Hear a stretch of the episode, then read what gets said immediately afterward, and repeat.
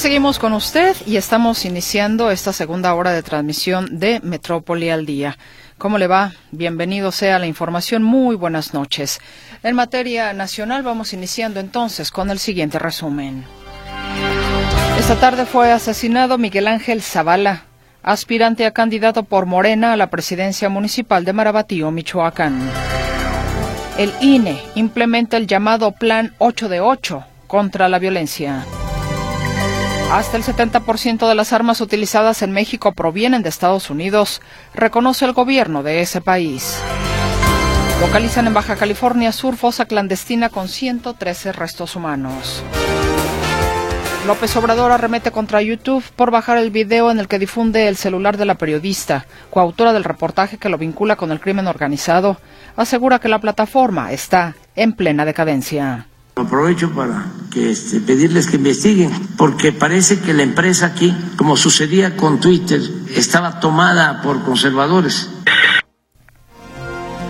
Regularizar a los connacionales que viven en Estados Unidos desde hace por lo menos cinco años no es algo inédito, asegura la canciller Alicia Bárcena. La regularización de mexicanos no es inédita. En 1986 se regularizaron tres millones de mexicanos. Jorge Álvarez Maínez, candidato presidencial de Movimiento Ciudadano, informó este lunes que Laura Ballesteros será la nueva encargada de coordinar su campaña. Comunicación de usted que mucho agradezco. María dice, estamos en la autopista México-Guadalajara por el periférico oriente antes de Zapotlanejo y hay un embotellamiento. En una hora no hemos podido llegar a Zapotlanejo. ¿Saben si pasó algo? ¿Por qué hay tanto tráfico? Ahora que entre José Luis Escamilla, le preguntaremos, María, a ver si tiene alguna información que nos pueda dar claridad con este tema que está usted eh, atravesando en este momento y que nos reporta. Adolfo Gruber nos dice, toda la gente está distraída viendo su celular donde quiera, por eso no se dan cuenta cuando les roban. ¿No se ha fijado también en algo? La otra vez estaba observando que hay gente que atraviesa la calle mientras va viendo el celular. O sea, van en lo suyo, a veces ni se fijan o voltean nada más como se dice abuelo de pájaro. Y dices, a ver, ¿en qué momento te concentrarás en lo que estás haciendo? Sobre todo en la calle tan peligrosa, con motos que van, echas la raya, por decirlo de manera muy decente, por supuesto, y alguna distracción por ir en el celular. De verdad, bueno. Arturo Alonso, ahora que José Luis Escamilla dijo, el que tenga la lengua larga, que tenga la cola corta, ¿le podrías responder con el dicho coloquial, entre gitanos no nos leemos las manos o no hay peor ciego que el que no quiere ver? Saludos. Don Arturo, le digo que me dio tanta risa que yo ya, ya, ya me bloqueé. ya no le pude contestar nada al buen José Luis. ¿Qué más tengo por aquí? Mm, permítame usted. Nos dice Manuel Jara. Banquetas libres, ja, ja, ja, ja. Todos los operativos de movimiento inmobiliario son puras llamadas, bueno, yo creo que quiso decir llamaradas de petate, solo para impresionar cuando llegaron y después a sus negocios y corruptelas con el erario público. Rafael Robles nos dice, hablando de banquetas libres, en los cruces de Federalismo y Luis Quintero en la colonia Auditorio, a un costado de la tienda Chedraui del municipio de Zapopan, se establece una persona que vende herramientas usadas y tapa más de la mitad de la banqueta, provocando que los transeúntes se bajen de la misma, poniendo en peligro su vida, y la autoridad no hace nada. A ver, ¿qué más tenemos? Rebrota el sarampión. Más bien lo rebrotan para vacunarnos con la vacuna del Cocovit dice Pancho López. ¿Se transmite igual que el COVID? ¿En serio? Bueno, aquí el tema se refiere más que nada a que el COVID tiene también esta misma capacidad, es decir, que el sarampión y el COVID tienen la misma capacidad de contagio, o el, o el virus del sarampión tiene la misma capacidad de contagio que tiene el COVID-19 con síntomas muy diferentes, por supuesto. Eh, soy Sergio Quesada. Últimamente Alfaro anda muy educado y amable. Casi se nos olvida el halconazo tapatío, la Villa Panamericana vendida, la estafa a toda máquina, las 100 nuevas torres abusivas, los latrocinios de Iconia, San Rafael y Puerta Guadalajara, la verificación abusiva, etcétera. Lo que hacen las elecciones, pura hipocresía. Hola, te comparto una foto donde gente mexicana está fuera del New York Times alzando la voz defendiendo de las calumnias que hicieron en contra del presidente AMLO. Lástima que en México 11 familias manejan los medios de comunicación y ya sabemos el porqué de los ataques a este gobierno. Una cosa es la crítica, otra el mentir y manipular a la audiencia. Saludos, señor Noé. Buenas tardes. Se encuentra un registro del CIAPA completamente abierto. No tiene tapa. Se ubica en Avenida San Ignacio esquina con San Román en Jardines de San Ignacio.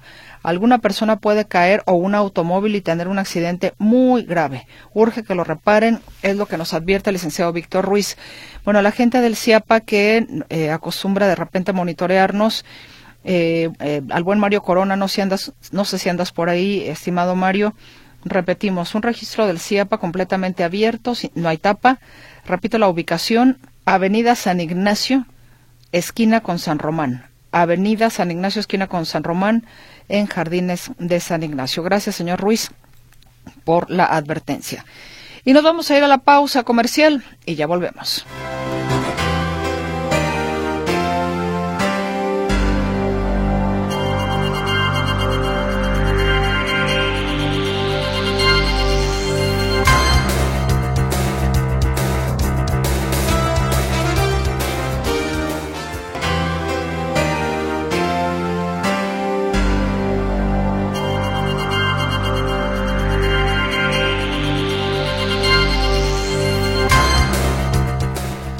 Saludo aquí en la cabina de Radio Metrópoli, la estación de las noticias, a mi compañero José Luis Escamilla. José Luis, ¿cómo estás? Muy buenas noches en materia de inseguridad que tenemos en esta jornada.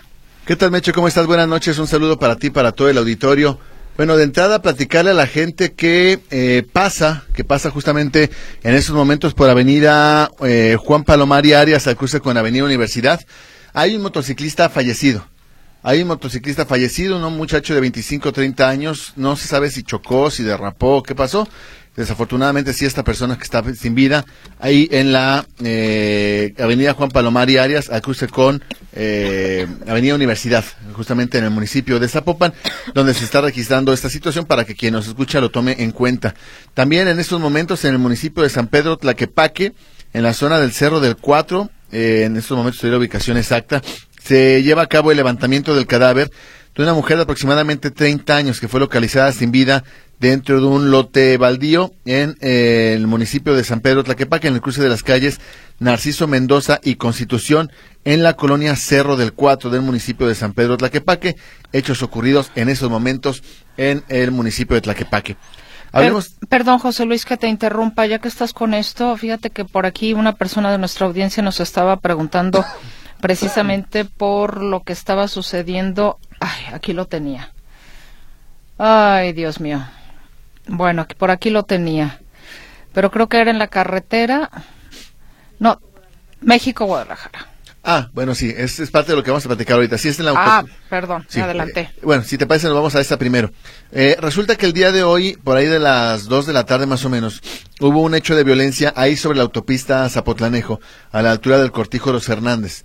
Eh, o que es la prolongación de Lázaro Cárdenas, eh, no sé cómo lo quieran ver, es autopista Zapotlanejo a la altura del Vado o del eh, Cortijo Los Fernández. Resulta que en este lugar se da un robo con un intento de robo con violencia de un vehículo de carga, un tráiler de una empresa cigarrera que era conducido por un hombre y que atrás llevaba un carro escolta, una camioneta pick-up en la que viajaban dos personas, dos hombres, dos custodios. Eh, varios hombres, aparentemente entre tres y cuatro a bordo de una camioneta, interceptan justamente a los ocupantes de esta pick-up para eh, obligarlos a que se detengan. Se da un intercambio de disparos muy eh, rápido, pero que alcanza a quitarle la vida a uno de los custodios, un hombre de, identificado como Pablo, de aproximadamente 40 años de edad, que viajaba en el asiento del copiloto de esta camioneta eh, pick-up en color blanco, que hacía las funciones de escolta del tráiler de la empresa cigarrera. Eh, más adelante incluso se da la localización y eh, el aseguramiento de este tráiler y la policía del estado logra la detención de tres personas en esos hechos ocurridos allá en el municipio de Tonalá.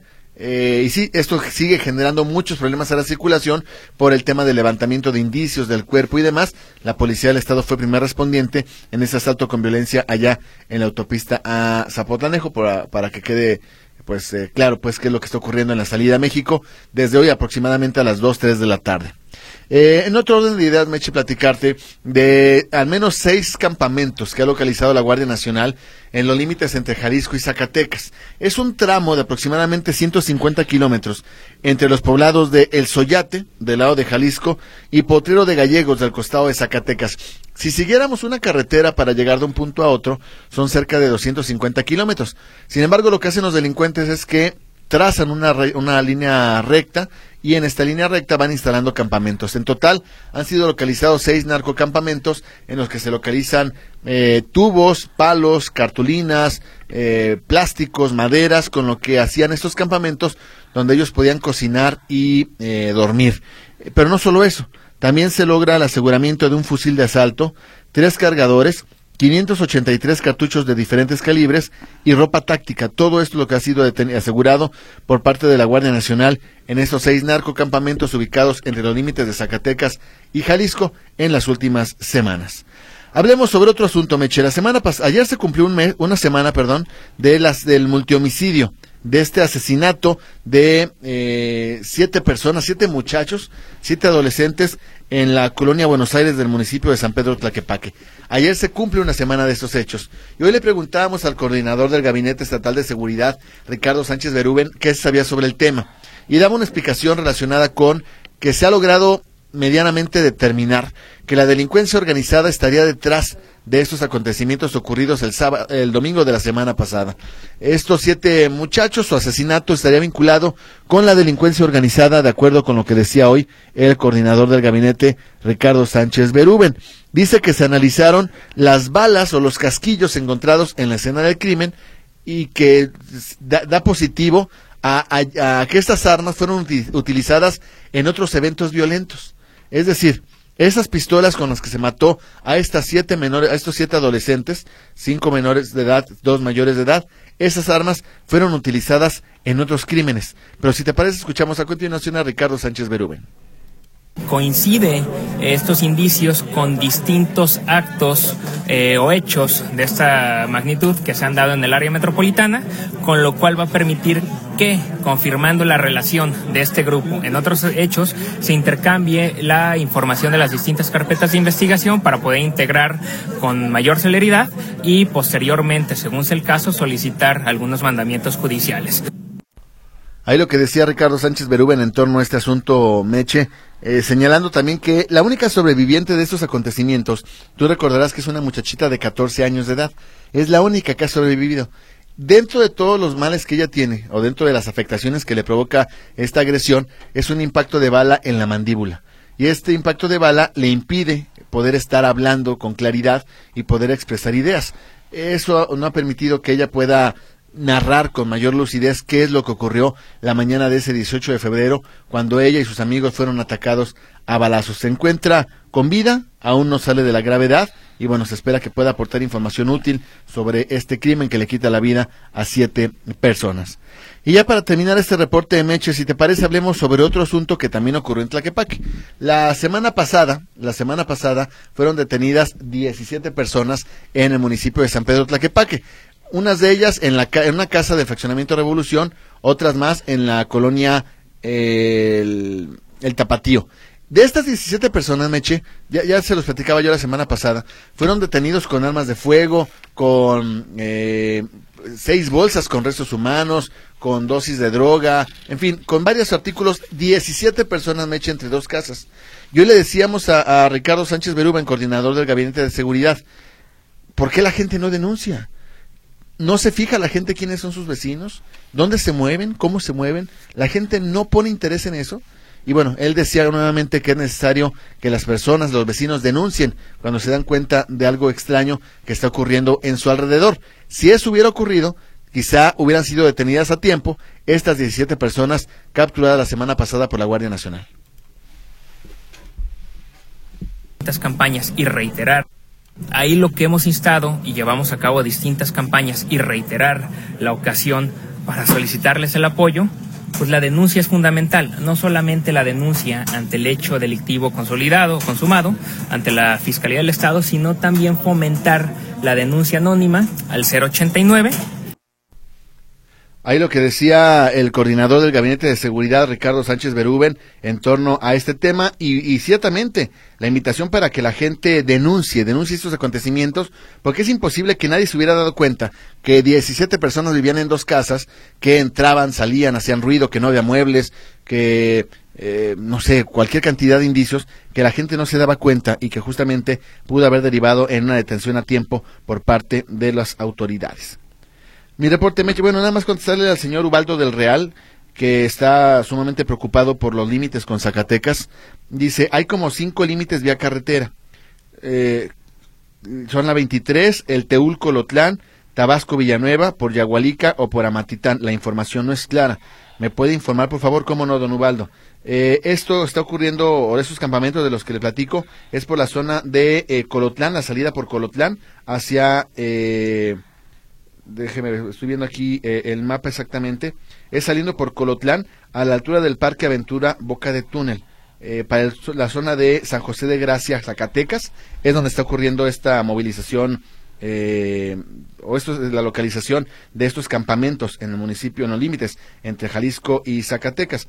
Ahora bien, si gusta le puedo pasar también la ubicación a través de, eh, de coordenadas 22.115.83.33 y menos 102.83.19.444 para que a través de las coordenadas pueda ubicar exactamente dónde están estos campamentos. Mi reporte, Meche. Buenas noches. Muchísimas gracias, José Luis Escamilla. Hasta luego. Hasta luego, que estés muy bien. Y vayamos ahora hasta la Ciudad de México con mi compañero Arturo García Caudillo, porque bueno, el INE deja atrás la 3 de 3 y ahora le da la bienvenida a la 8 de 8 contra la violencia. Y bueno, pues está pidiendo por parte de los diputados, ya que estamos eh, inmersos en este tema electoral, la presidenta de los diputados hace un llamado a respetar la ley de cara a la elección más grande de la historia.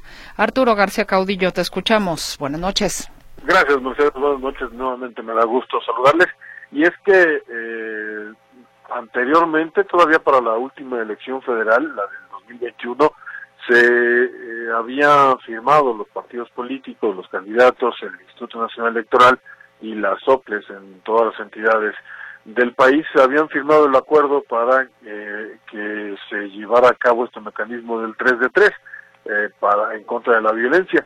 Entonces, ahora pues se ha ampliado debido a la última reforma que se realizó el año pasado y ahora ya no es 3 de 3, ahora es la 8 de 8.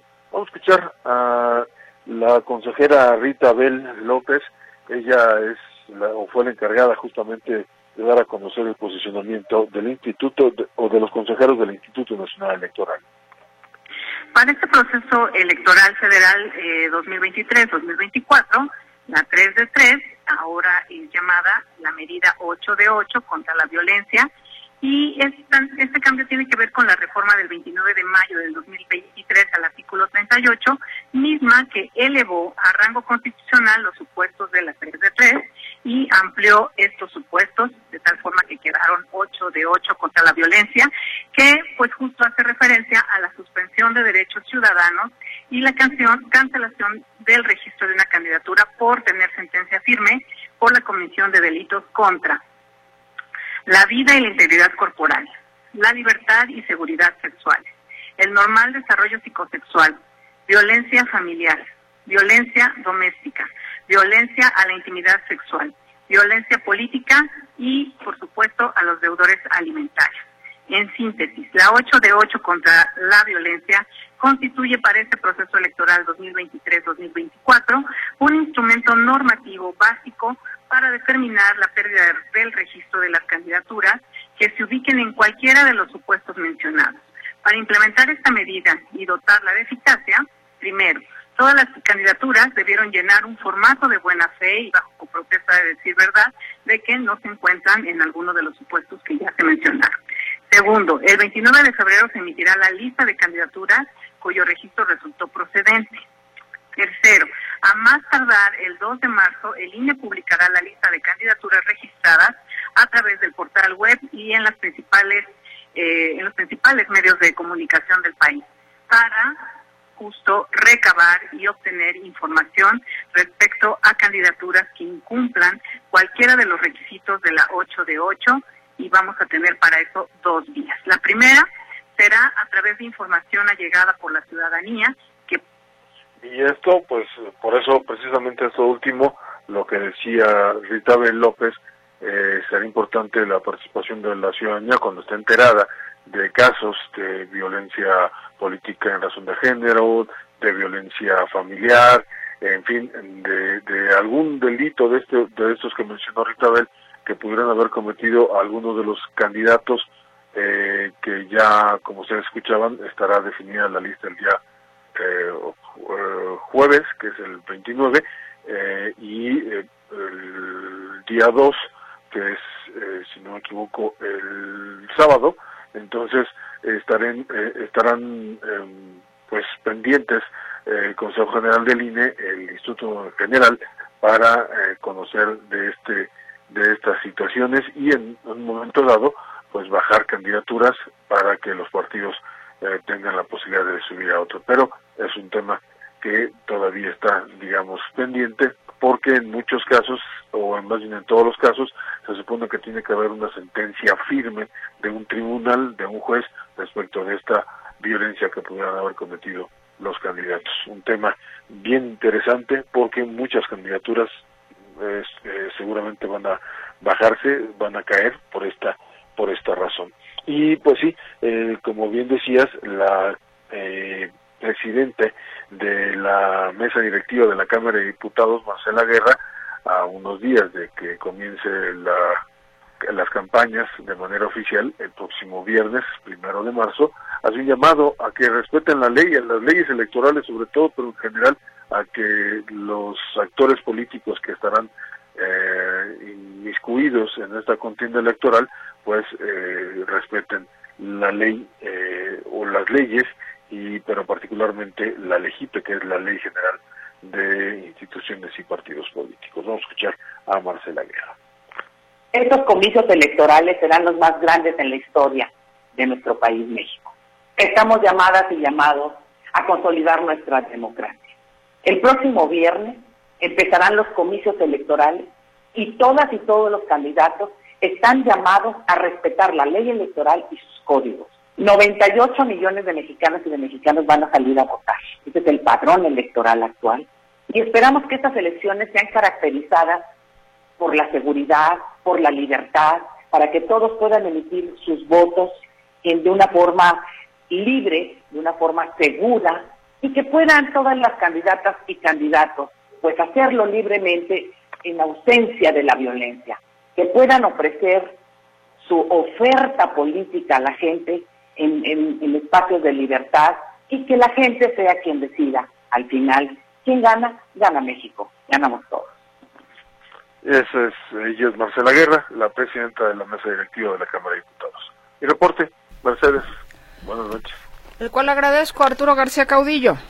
Hasta el rato. Nos escuchamos.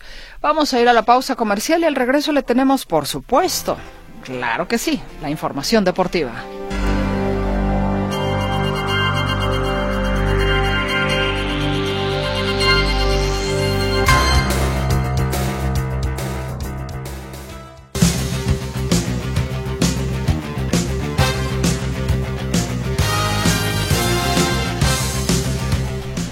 Momento de la información deportiva. Socio Manuel Trujillo Soriano, cuéntame.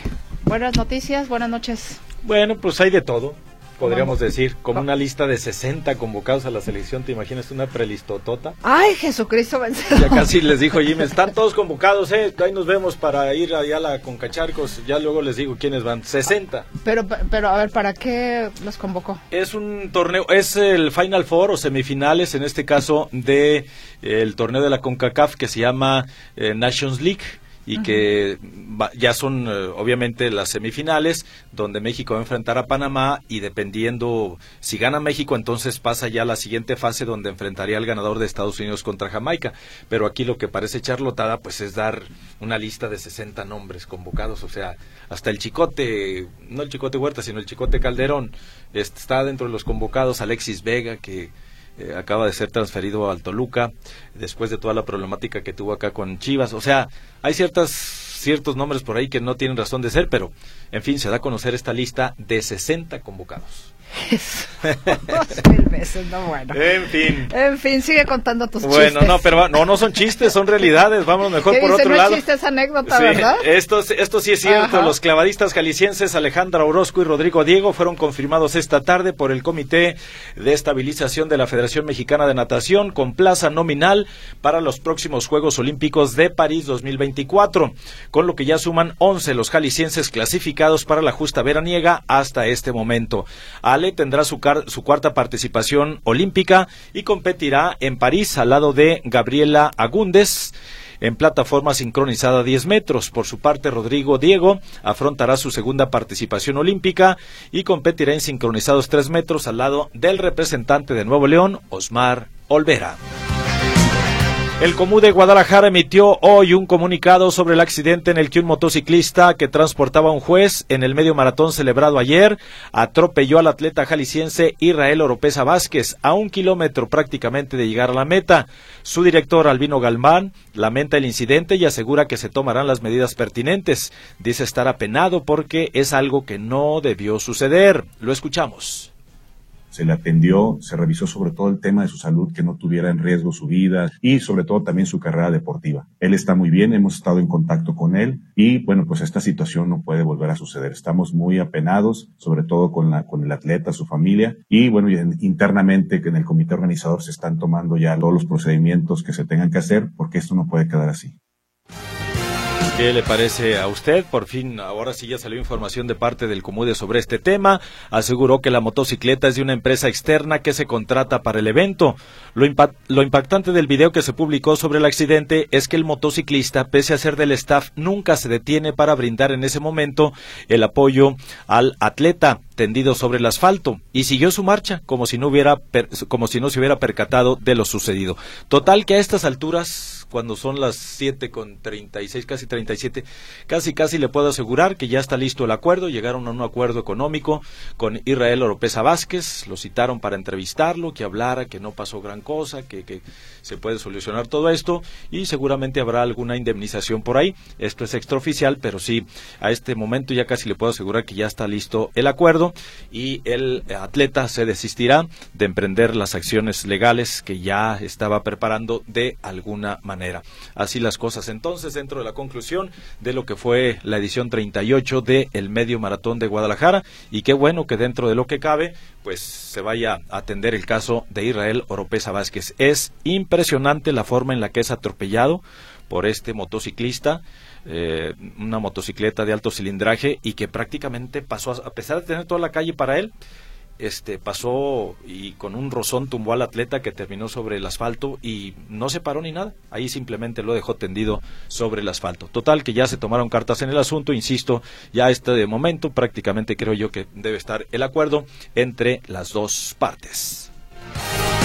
Y ahora sí nos vamos a la información del fútbol y es que la selección mexicana anunció una prelista de 60 jugadores para las semifinales de la CONCACAF Nations League, donde va a enfrentar a Panamá el próximo 21 de marzo. En la larga lista, el técnico Jaime Lozano pues destaca los regresos de Víctor El Pocho Guzmán, Jerry Gutiérrez de las Chivas, al igual que el de Jonathan Dos Santos y Cristian Chicote Calderón de América, así como el juvenil Marcelo Flores de Tigres y hasta Alexis Vega del Toluca anda por ahí entre otros más. En caso de vencer a- al conjunto de Panamá, el Tri enfrentará al ganador de la serie entre Estados Unidos y Jamaica. Las ciudades de Celaya e Irapuato serán sedes del premundial sub-20 de la CONCACAF que se disputará del 20 de julio al 4 de agosto próximos. Así lo anunció el día de hoy Ibar Cisniega Campbell, presidente ejecutivo de la Federación Mexicana de Fútbol. Y aquí escuchamos lo que informó. Nos llena de orgullo que estas dos ciudades hayan sido seleccionadas para albergar uno de los torneos internacionales de fútbol más importantes de nuestra región, ya que tanto Celaya como Irapuato son ciudades con una gran afición y amantes del buen fútbol, en el que 27 selecciones nacionales varoniles de Norteamérica, Centroamérica y el Caribe disputarán cuatro lugares para la Copa del Mundo Sub-20 de la FIFA, que se llevará a cabo en Chile el próximo año. Un torneo que pinta interesante, sub-20 y que se va a realizar del 20 de julio al 4 de agosto. Selecciones juveniles de la CONCACAF, entonces ahí van a definir quienes clasifican al Mundial que se realizará en Chile el próximo año. El West Ham le puso fin a su mala racha de ocho juegos sin ganar entre Premier League y la FA Cup al derrotar el día de hoy por goleada 4-2 al Brentford en juego de la jornada 26 en el que el mexicano Edson Álvarez inició de titular y jugó los 90 minutos. Los Hammers dejaron de lado el mal momento por el que atravesaban y ahora enfrentarán con más confianza al Frimburgo el próximo jueves en la ida de los octavos de final de la Europa League. El Girona derrotó esta tarde 3-0 al Rayo Vallecano en el cierre de la fecha 26 de la Liga de España. Con la victoria llega a 59 puntos y recupera el subliderato general. Reduce a solo 6 unidades la distancia con el líder Real Madrid que tiene 65 puntos. Con triplete del delantero argentino Paulo Dybala, la Roma derrotó como local 3-2 al Torino en el último encuentro de la fecha 26 de la Serie de Italia. Este fue el primer hat-trick de Dybala desde octubre del 2018 cuando jugaba con la Juventus de Turín y llegó a 11 tantos en su cuenta particular en esta temporada de la Serie A de Italia. Ya para finalizar, le comento que al minuto 78, esto es a 12 minutos de que finalice el encuentro, Argentina está derrotando 2 por 0 a República Dominicana en su tercer partido de la Copa Oro Femenina 2024. Más adelante, a las 9.15 de la noche, viene el duelo de Estados Unidos contra México. Eh, México hasta con el empate le alcanzaría a asegurar la clasificación. Prácticamente tiene pie medio en la siguiente ronda. Vamos a ver cómo queda el duelo frente a los Estados Unidos y si logra sellar pues ese pasaporte a la siguiente fase. 9 de la noche con 15 minutos Estados Unidos ante México en el último partido de la fase de grupos de esta Copa Oro femenina de la CONCACAF 2024, primera ocasión que se realiza este torneo. Son los deportes que tenemos por el momento. Vamos a una pausa comercial y enseguida regresamos con más información para usted aquí en Radio Metrópoli.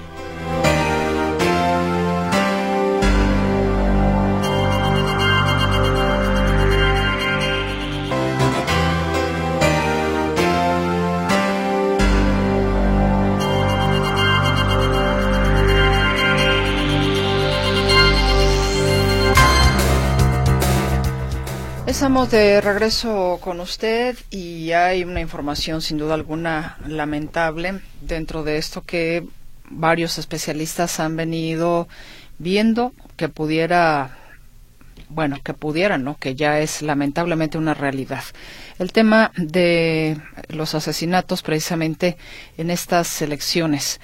Hay un caído más, lamentablemente. Esta tarde fue asesinado Miguel Ángel Zavala, aspirante a candidato por Morena a la presidencia municipal de Marabatío, Michoacán. De acuerdo con testigos, el médico se encontraba en la entrada del Hospital El Ángel cuando sujetos armados lo interceptaron y le dispararon en varias ocasiones para después huir. Hasta el momento la dirigencia estatal de Morena, perdón, hasta el momento la dirigencia estatal de Morena no ha emitido posicionamiento alguna.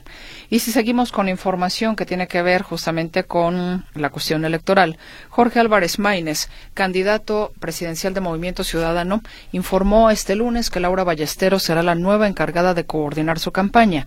Ballesteros se suma a la campaña de Álvarez Maínez, luego de que el pasado 20 de febrero la senadora Patricia Mercado anunciara que dejaba su puesto en la coordinación del programa de gobierno de Movimiento Ciudadano. Laura Ballesteros, por cierto, es politóloga y actualmente senadora suplente de Xochil Gálvez Ruiz, quien es la candidata presidencial opositora de la alianza PRI-PAN y PRD.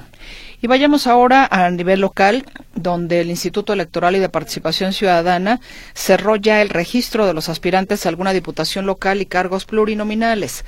Se recibieron un total de 281 solicitudes de registro de candidaturas a diputaciones locales, de las cuales 120 son de mayoría relativa y 161 de representación proporcional. Las campañas para estos cargos inician el 31 de marzo, es decir, pues ya en unos días y entre las personas que buscan repetir cargo del Congreso están Hortensia Noroña, Alejandra Giadanz, Priscila Franco, Mónica Magaña, Mara Robles, Selenia Contreras, mientras que por la vía plurinominal pudieran llegar los regidores Candelaria Ochoa y Tonatiu Bravo de Guadalajara, Alejandro Puerto de Guadalajara, la diputada federal Cecilia Márquez o el exalcalde de Tlajomulco Salvador Zamora. Los registros para presidencias municipales y planillas terminarán hasta el próximo 3 de marzo. Y vayámonos ahora con mi compañero José Luis Jiménez Castro, literal a las calles eh, de la ciudad, ¿Cómo viste, cómo observaste el tema del ah, reacomodo, Huicho, de los derroteros de las rutas allá en López Mateos, en este, digamos, como primer experimento? ¿Cómo estás? Buenas noches. Hola, hola, Meche, ¿qué tal? ¿Cómo estás? Buenas noches. Es, eh, yo creo que en términos generales, bien. En términos generales, bien. Eh, la verdad creo que la gente aprovechó perfectamente, eh, por lo menos eh, lo, la, las rutas, las tres rutas primeras que les dieron, las aprovecharon muy bien. El problema no es tanto ese, mi querida Meche, sino el problema de que no se han terminado todas las terminales o todos los paraderos de camiones ahí en el punto. Hoy cuando pasábamos su reporte al mediodía con Ricardo Camarena, se comunicaron con nosotros de la Secretaría de Transporte para decirnos que ya se había advertido, que aun y cuando hubiera el, el inicio de estas tres rutas y el próximo sábado otras cuatro, las eh, terminales, los paraderos de los camiones no se iban a concluir porque estaban trabajando todavía en eso. Así que eh, aclara la Secretaría de Transporte que pues algunos paraderos, uno que está antes de, por ejemplo, del Palomar, otro que está a la altura de, eh, López Mateos y, y Prolongación María Notero, otro que está para la zona de San Agustín, otro más que está para la zona de eh, Santana de Petitlán, son paraderos que no se han iniciado, más bien, que no se han terminado, ya se iniciaron, pero no se han terminado, y comentan que en 15 días van a estar concluidos todos ellos. Salvo este principio en el arroz, creo que los demás han funcionado las rutas eh, en Meche, se han colocado eh, balizamientos, se han colocado vialetas, se ha colocado información, la gente, como son rutas muy similares a las anteriores, solo con, camiones más grandes, más anchos, más amplios, pues creo que eh, eh, es, es realmente pues lo mismo que hacían anteriormente, solo que ahora caben un poquito más. Ahora, y me pregunto si, si esto ha ayudado en las complicaciones viales de todos los días, no, esto sigue igual, ¿sí? En nada, o sea, el transporte urbano es una cosa y los problemas viales ahí es otro. Así que esto no ha cambiado mucho, pero si hablamos de transporte urbano, que era el medio del asunto, creo que la gente lo ha aceptado muy bien. Mi querido Mechi, ese reporte que te tengo. Huicho, esta digamos es una primera etapa. ¿Cuál sería la idea de una segunda etapa? Entiendo. Pues complementar, según entiendo, uh -huh. complementar todas las eh, eh, todas las rutas, todas las rutas. Eh, creo que solamente hay dos nuevas, todas las demás son las que ya estaban. Y, y empezar, hay, hay, una ruta que me llamó la atención, Meche. Sale en, en, las plazas Aule, ¿sí? En las plazas, ¿y sabes dónde llega? Hasta San Juan de Dios. Imagínate nada más, hasta San Juan. Bueno, cruza prácticamente toda la ciudad. Hay otra mmm, que inicia en Santana de Petitlán, si no mal recuerdo, y termina ahí en la, bueno, no termina, pasa por la Glorieta Minerva. En fin, son rutas bastante dispersas, la gente las sabe conocer, las identifica perfectamente, y, y la idea es complementar prácticamente todo el, el, el, el, óvalo, digamos, de lo que es, de lo que es eh, el ida y venida de los camiones, pero reitero, con unidades más grandes, más anchas, más amplias, y vamos a ver si se dan los resultados. El sábado fue un día, digamos, de que mucha gente, bueno, no trabajó, pero hoy, que fue el primer día, digamos, eh, formal, con actividades normales, creo que sí dio resultados, mi querida Meche. Pues que así siga. Sí, ¿no? así es. Pero los congestionamientos viales no se van a terminar, ¿eh? eh hoy en particular fue un caos vial total, otra vez López Mateo con y camiones nuevos. Eso va a seguir sin duda alguna. Sí, ese es, ese es otro tema, definitivamente. Mi estimado Huicho, muchas gracias. Hasta luego. Muy buenas noches. Que estés muy bien. José Luis Jiménez Castro con la información. Y ya que estamos hablando de transporte público, esta semana llegan los primeros vagones de la línea 4 del tren ligero, de acuerdo a lo que informa el gobierno de Jalisco. El mandatario Enrique Alfaro reconoce que hay un retraso en el proyecto. Vamos un poco atrasados conforme al calendario, pero con condiciones para sacar adelante la obra. Hicimos, hice un sobrevuelo eh, hace unos días y yo veo la obra que va, va muy bien, particularmente los temas más complicados técnicamente que era la estación final, la terminal en, Miravalle. Ya se resolvió el problema que había con, Sem, eh, con Cemex, con la cementera y en general las cosas van caminando. Destaca el gobernador en otro tema que en tres semanas se inician las obras de ampliación del Peribús hacia Tonalá. Y en otros temas, eh, gracias a que se cuenta con 2.750 nuevas sucursales del Banco del Bienestar, ya se han dispersado el 42% de los 745 mil millones de pesos correspondientes a 2024 a beneficiarios de los programas sociales. Así lo informa el coordinador general de los programas para el bienestar, Carlos Torres. Ya hemos entregado más de 26 millones de tarjetas, lo que representa un avance del 94%. Debido al proceso electoral, se han adelantado los pagos de todos los programas y hasta el viernes de la semana pasada ya habíamos ejercido el 42% del total, es decir, 313 mil millones de pesos. En concreto, ya fueron entregados tres bimestres de las pensiones para adultos mayores, personas con discapacidad, del programa Niñas y Niños, Hijos de Madres Trabajadoras, así como tres bimestres de las becas Benito Juárez, Bueno, pues ahí está la numeralia. A la fecha, el Banco del Bienestar cuenta con 3.149 sucursales y presencia en 2.721 localidades. Lo que sí es que aquí en la zona metropolitana de Guadalajara, pues hacen falta más sucursales porque la verdad es de que no se dan abasto. Dice Genaro Guadalupe, veo que Veo que con mucho entusiasmo se prepara la cita en la Ciudad de México para arranque de campaña de Sheinbaum. No logro imaginar dónde van a acomodar a miles y miles de ciudadanos de todo el país, donde se, donde se mezclarán ah, Ricky y Pobre. Buenas tardes. Eh, si es antes de Zapotlanejo, gracias Pili. También nos dice Mario Paul, Mario Paul González. Fue en la autopista Zapotlanejo, Guadalajara, en el kilómetro 17 a la altura del Cortijo Los Fernández o frente el CEDIS de Farmacias Guadalajara tiene colapsada la vía desde la Central Nueva hasta ese punto por ya más de cinco horas. Ahí siguen los peritos. Ya no hay nada, pero por los mirones se vuelve muy lenta la circulación. Gracias por los buenos deseos. Que tenga usted también una muy buena noche, señor González. Buenas noches. Ah, esto es para el espacio de deportes. Uy, ya se fue. Ya se fue Manuel. Ah, a ver, bueno, para los deportes, para los deportes. Ok. Ah, no, para Jonás y Mario. Bueno, Jonás y Mario, hasta el día de mañana, de 9 a 10 de la mañana, por acá los encuentran. Y saludo a mi compañero Arturo García Caudillo. Sí es posible regularizar a los mexicanos que viven en Estados Unidos, dice la secretaria de Relaciones Exteriores. Algo que, pues, en sí, en realidad, ya se ha hecho. Arturo, te escucho. Buenas noches. ¿Qué tal, Mercedes? ¿Cómo son amigos? Nuevamente me da gusto saludarles. Y es que dentro de la estrategia que ha desarrollado el gobierno de la República una estrategia que llaman de movilidad humana que tiene que ver con la atención de los mexicanos que viven eh, o que residen en el extranjero, básicamente en los Estados Unidos o mayoritariamente en Estados Unidos, y los eh, extranjeros que utilizan el territorio nacional para circular en busca de llegar al sueño americano.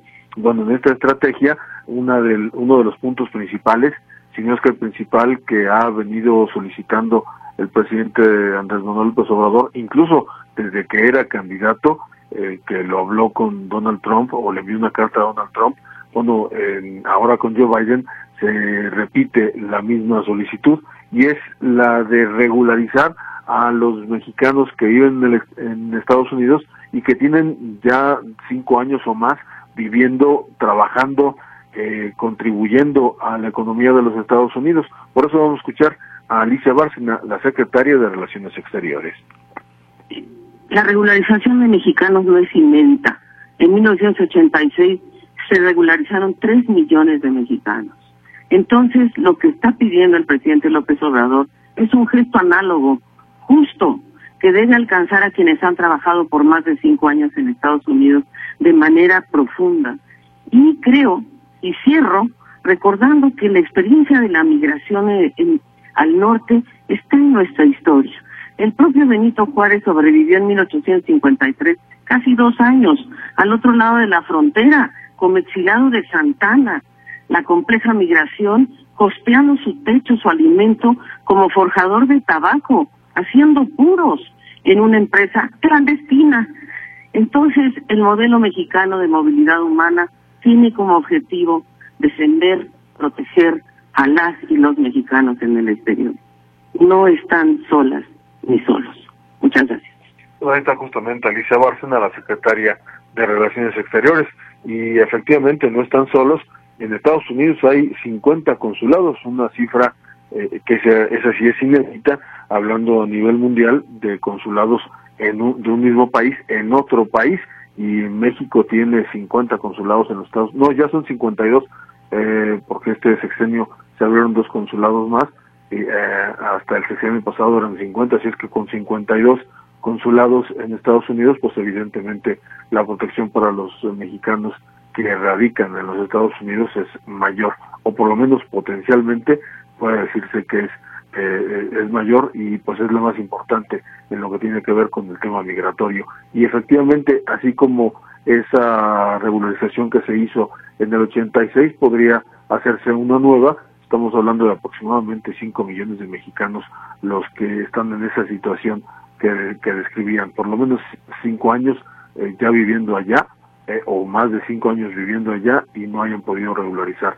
sus documentos. Eso le haría mucho bien a las familias en México que pues reciben mayoritariamente eh, las eh, remesas de este lado y que en un momento dado, ya regularizado eh, uno de los familiares, podrían ir llevando al resto de la familia para allá. Mi reporte, Mercedes. ¿Cómo va el, digamos, el, el convenio con los Estados Unidos? Pues va o sea, está ahí, no ha habido respuesta porque depende no solamente del presidente Joe Biden eh, o del presidente que venga en turno, sino depende también del Congreso. Es el Congreso norteamericano que tiene que decidir si se da el visto bueno a la regularización y entonces entrarían seguramente eh, estos eh, paisanos nuestros que viven de aquel lado junto con otros muchos de otras nacionalidades porque así como hay mexicanos, pues también hay cubanos, venezolanos, haitianos, eh, dominicanos, colombianos, en fin, hay de muchas nacionalidades, eh, sobre todo sobre todo latinoamericanos, no solamente mexicanos, y seguramente esto esto ayudaría eh, a mexicanos y a otras nacionalidades. Ciertamente. Pues Arturo, te agradezco la información. Al contrario, Buenas noches, un abrazo y hasta mañana. Muy buenas noches, otro abrazo para ti, que descanses. Y lo mismo deseamos para cada uno de ustedes que amablemente nos estuvo sintonizando esta tarde-noche en este espacio informativo Metrópoli al Día. Que descanse, que tenga un sueño reparador. Muchas gracias, Luz Balvaneda. Gracias, Lucecita. Gracias, Gerardo. Soy Mercedes Altamirano. Que descanse. Hasta mañana.